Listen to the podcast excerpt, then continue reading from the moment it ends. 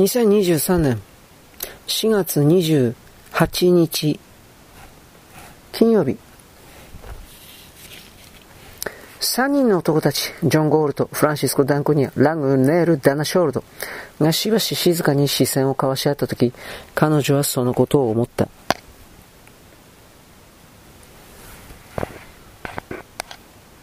彼女はリアデを見た。彼は下ではなく前方を見ていた。かつて手つかずの荒野を見ていた時のように行動の可能性を査定する目で。前方の暗闇を見たとき彼女の頭の中でまた別の記憶が蘇った。アフトン空港の上空で旋回し、地上の暗闇から不死鳥のように上昇する銀の機体を見ていた時のことだ。今この時間に彼らの飛行機はニューヨークシティに残された全てを運びつつあった。彼女は前方を見た。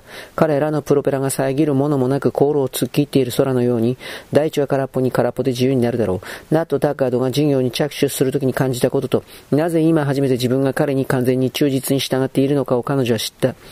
虚無にに立ち向かい、気づくべき大大陸があるという自信に満ちた感覚を持って、過去の苦しい戦いの全体が目の前に現れては消え、この瞬間の高みに自分を置いていくように彼女は感じていた。彼女は微笑んだ過去を表して封じる心の中の言葉は、勇気、誇り、そして、献身という言葉であり、それは大抵の人間が理解したことのないビジネスマンの言語、代価は問わずという言葉であった。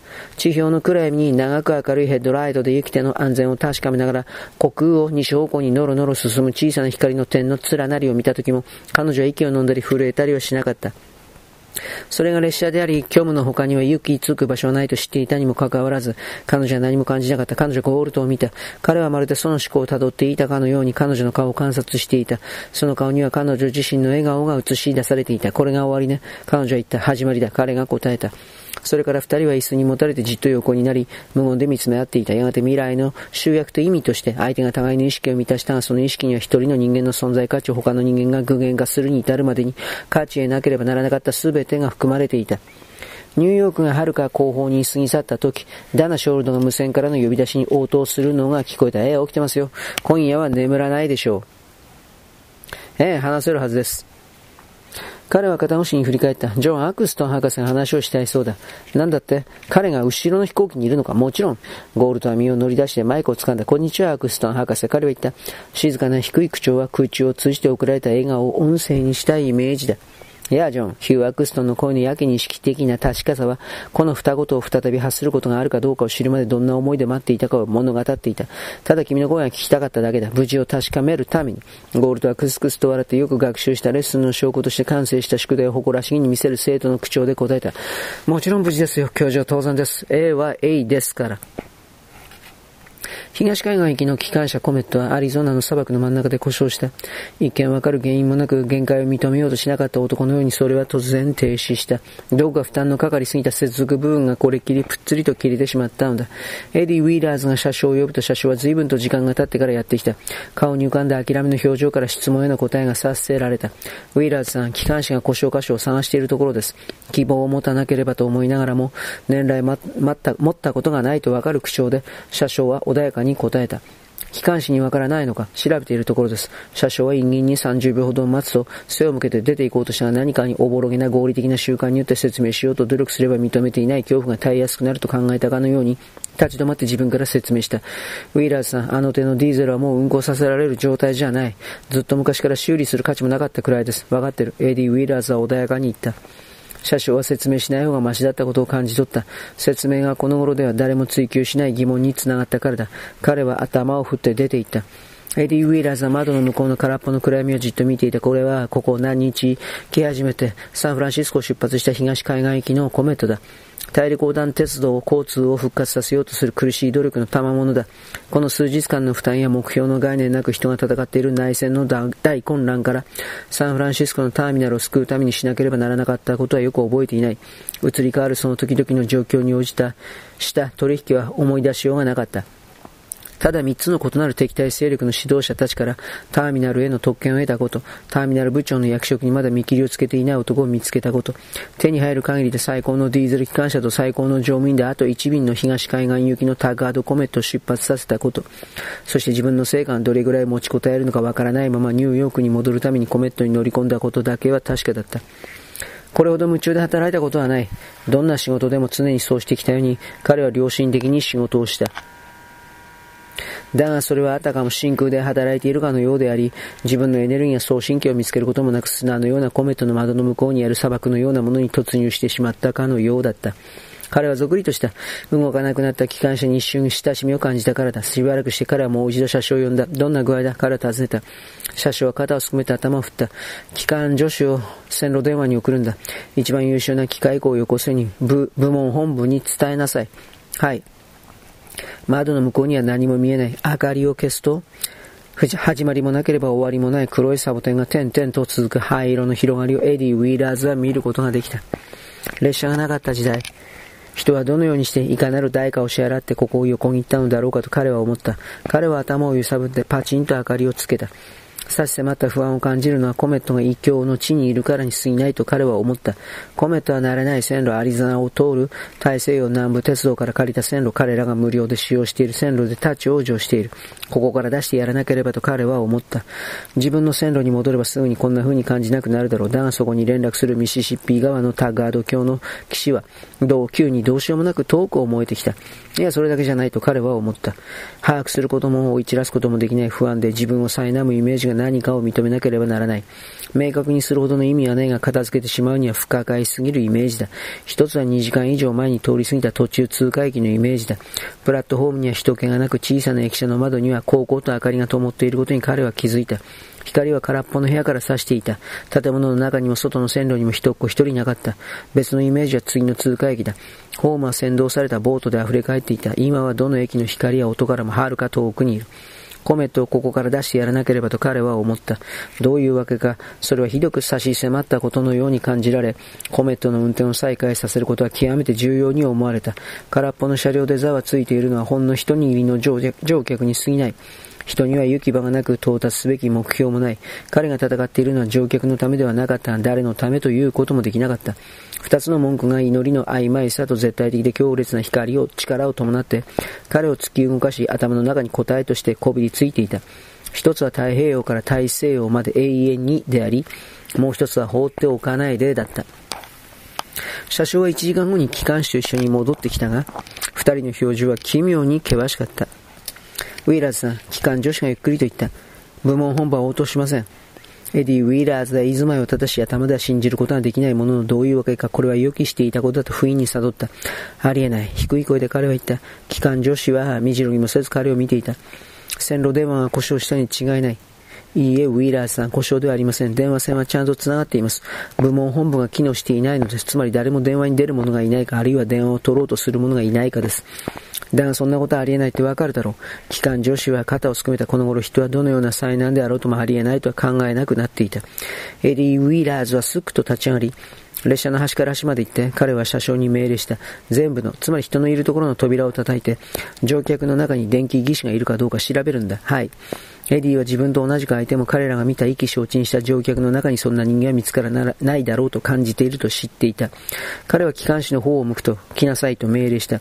二人は一緒に機関車に乗り込んだ。白髪混じりの機関士は椅子に座り外のサボテンをじっと眺めていた。機関車のヘッドライトは灯ったまま溶けていく枕木ばかりの闇に動かないまっすぐな光を放っていた。何が故障しているか調べよう。コートを脱ぎながら命令ととも、懇願ととも取れる声でエディは言った。もう少しやってみよう。はい。憤慨するでも希望を持つでもなく機関士は言った。機関士の乏しい知識の高いは突き果てていた。彼は考えつく限りの問題の原因を確認した。機械装置のてっぺんから下まで這い回り、部品のネジを緩めては締め直し、取り外して置き換え、思いつくままにモーターを分断していた。時計をバラバラにする子供のようにだが知ることができるという確信はなく、機関助手は運転室の窓から上体を乗り出し暗黒のしじまに目をやると、冷えつつある夜気にさらされて身震いをした。心配するな。自信のあるふりをしてエディ・ウィーラーズが言った。最善を尽くさなければならないがうまくいかなくても遅かれ早かれ救援が送られてくるだろう。こんなに人里離れたところに列車を見捨てるようなことはするまい。昔はしませんでした。機関助手は言った。時折機関士は油で汚れた顔を上げて、エディ・ウィラーズの油で汚れた顔とシャツを見た。ウィーラーズさん無駄じゃありませんか？彼は尋ねた。放っておくわけにいかないんだ。エディは猛然と答えた。おぼろげながら彼は、自分が意味しているのはコメット以上の鉄道以上のもののことだと気づいていた。うん、運転室から出て3つのモーター室を通ってまた運転室に戻ると手からは血が流れており、シャツは背中にくっついており、エディ・ウィラーズは機関車について知っていたこと、大学で学んでいたことの全てを思い出そうとしていた。そしてそれよりも前、ロック、ロックデール駅の駅長にガタゴト進む構内機関車のはしごから追い立てられていた頃見聞きして覚えたことの全てを。断片は繋がらなかった。頭の中はごちゃごちゃだった。モーターは彼の専門ではなく、彼には知識がなく、その知識を発見することは今や死活問題なのだ。彼は円筒、羽ワイヤ、今も光の点滅する制御盤を見ていた。そして頭の縁まで押し寄せる考えを押し戻そうと懸命だった。どれほどの可能性があり、どれくらいかかるだろう。数学的な確率の理論に従えば、未開人が指先で作業して、的確な部品の組み合わせに行き当たり、この機関車のモーターを作り直すには、ウィーラーズさん無駄じゃありませんか？機関士がうめいた。放っておくわけにいかないんだ。彼は叫んだ。何時間が経過したのか、機関助手がいきなり、ウィラーズさん見てくださいと叫ぶのが聞こえた。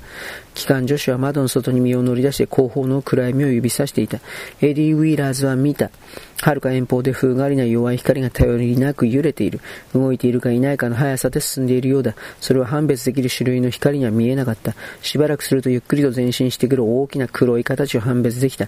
それは線路と平行に動いていた。光の点は地面の上に低くぶら下がり揺れている。彼は耳を澄ましたが何も聞こえなかった。やがて馬の蹄のように響くかすかなくぐもった音を彼は捉えた。隣にいる二人の男はまるで何か超自然の原因が砂漠の闇から出てきてこちらに向かってくるかのように恐怖を募らせて黒い形を見つめている。形が見え始めて正体を知った二人が突然おかしそうに忍び洗いをした瞬間、エディの顔がこわばり彼らの想像したどんな幽霊よりも恐ろしい幽霊を見ておののく表情した。滅場者の隊列だ。揺れるランプは機関車の脇でガクンと止まった。いや、乗ってっかね。隊長らしき音が叫んだ。彼はクスクスと笑っていた。立ち往生してんだろ。コメットの乗客たちは窓の外に目を凝らしており、ステップを降りて接近しつつある者もいた。幌馬車から家財道具の山の間から女たちの顔が覗いた赤ん坊がキャラバン後方のどこかで泣きわめいている。頭がおかしいのかエディ・ウィーラーズが尋ねたいや本気だぜ。場所はいくらでもある。ここを出たけりゃお代はいただくが、みんな乗っけてってやろう。彼はのっぽの神経質のそうな男で、ぞんざいな身振りと人を食った声をしたサーカスの客引きに見えた。これはタッガートコメットだ。息を詰まらせてエディ・ウィーラーズが言った。コメットね、俺には死んだ毛虫に見えるが、どうした？あんたら動いてなさそうだがね、それにどこに行こうにも行けやしないぜ。どういう意味だ？ニューヨークに行こうと思ってるわけじゃないだろ。これはニューヨーク行きだ。ってことは、じゃあ聞いてないのかね？何を？なあ、最後にどっかの駅と連絡を取ったのはいつだね？知るか？何を聞いたって言うんだ？あんたらタガート橋が消えちまったって橋の話だ。跡形もなく、木っ端みじんにぶっ飛ばされて、音の線、音線の爆発かなんからしい。誰も確かなことは知らん。ただミシシッピ川を渡る橋はもうねえな。ニューヨークもあり、どっちにしろ俺あんたそこまでたどり着けやしねえ。エディ・ウィーラーズにはその後起こったことはよくわからなかった。彼は機関士の椅子の脇に倒れ込み、モーター室の開いた扉を見つめていた。どれぐらいそうしていたのかわからなかったが、ようやく頭を動かして自分が一人きりだと気づいた。機関士と機関助手はもう運転室にはいなかった。外からはガヤガヤ騒ぐ人の声や悲鳴やすすり泣きや大声で叫ばれる質問が聞こえ、サーカスの客引きの笑い声がこだました。エディは運転室の窓に近寄った。コメットの乗客と乗組員はキャラバンの隊長とボロをまとったその一行の周りに群がっていた。隊長は命令の仕草で腕をだらしなく振り回している。コメットからのマシナミなりの婦人たちは、どうやら夫が真っ先に取引をしたらしく、すすり泣いたり上品な化粧箱を握りしめたりしながら、滅場所に乗り込んでいった。さあ乗った乗った。客引きが陽気に大声を上げていた。みんなに場所あるよ。ちょっと混んでるが動いてる。ここに取り残されて、コヨーテの餌になるよ、マッサ。機関車の時代は終わりだよ。わかりやすい昔ながらで馬があるだけ、遅いが確実。エディ・ウィーラーズは人だかりが見え、声が届くように機関車の脇のはしごの途中まで降りた。そして片方の腕で手すりをつかみながらもう片方の腕を振った。どこ行くんです？乗客に向かって彼は叫んだ。まさかコメットを見捨てていくわけじゃないでしょうね。彼を見たくも彼に答えたくもないかのように彼らは少し身を引いた。自分の頭ではよく考えることのできない問いを耳にしたくはなかったのだ。彼が見たのは無分別なパニックの表情だった。あの修理子はどうしまったんだ ?AD を指さして客引きが尋ねた。ウィーラーズさん、車掌が穏やかに言った。無駄です。コメットを見捨てるな。エディ・ウィーラーズが叫んだ。放っていくなんて、ああ、放っていくなんて。あんたは頭おかしいんかね？客引きが叫んだ。てめえの駅や本部で何が起こってるのかちっとも分かっちゃいねえ奴らと来たら頭をちょん切られた鶏の群れみたいにうろうろ走り回ってんだぜ。明日の朝までにミシシッピー川のこちら側で営業を続けてる鉄道は一社もなくなるはずだ。ウィーラーズさん一緒にいらした方がよろしいでしょう。車掌が言った。ダメだ。自分の手が早くこれになればかというように金属の手すりを握りしめながらエディが叫んだ。客引きは肩をすくめた。まあ、あんたの葬式だ。どちらに向かってるんです？エディを見ずに機関士が尋ねた。ただ行くだけよ。ただ泊まる場所をどこかに探すんだ。俺たちのカリフォルニアのインペリアルバレーから来たんだ。人民党の軍団が作物や地下室にあった食べ物やらひったくっちまったから、貯蔵用とかなんとか言って。だから俺たちは荷物をまとめて出てきたってわけ。ワシントンの連中のおかげで夜行者だ。住むとこを探してるだけなんだが、一緒に来るのは歓迎だぜ。あんた家がないってんなら、それがどっかの町に近いところに降ろしてやることもできる。キャラバンの者たちは、エディは無関心に思った。秘密の自由居住地を開拓するには、性根が悪すぎるようであり、奇襲強盗になるには悪度さが足りないように見えた。ヘッドライトの動かない光線と同じで探す当てはない。そして光線のように空っぽの大地のどこかでチリチリに消えていくことだろう。彼が光線、彼は光線を見上げ、はしごを動かなかった。タッガートコメットの最後の乗客が幌馬車に移されていくのを見ようとはしなかった。車掌が最後に言った。ウィーラーさん、彼は必死で叫んだ。一緒に行きましょう。嫌だ。エディは言った。サーカスの客引きは頭上の機関車の脇のエディにさっと上向きに筆を振った。自分のやってることが分かってんのかね？脅すような、乞うような声で彼は叫んだ。多分誰がやってきて拾ってくれるよ。来週か来月にでも。多分な。こんな時に誰が来るんだろうね。早く行け。エディ・ウィーラーズが言った。馬車が前に動き、ガタガタと揺れながら闇の中に消えていくと、彼は再び運転室に登った。そして動かない機関車の機関士の椅子に座り、役に立たないスロットルに額を押し付けた。手仕事の優越性をもって自分を冷やかす野蛮人のカヌーに救われるよりは、むしろ船に、船と一緒に沈むことを好む、遭難した遠洋定期船の船長のような気がしてきた。終了。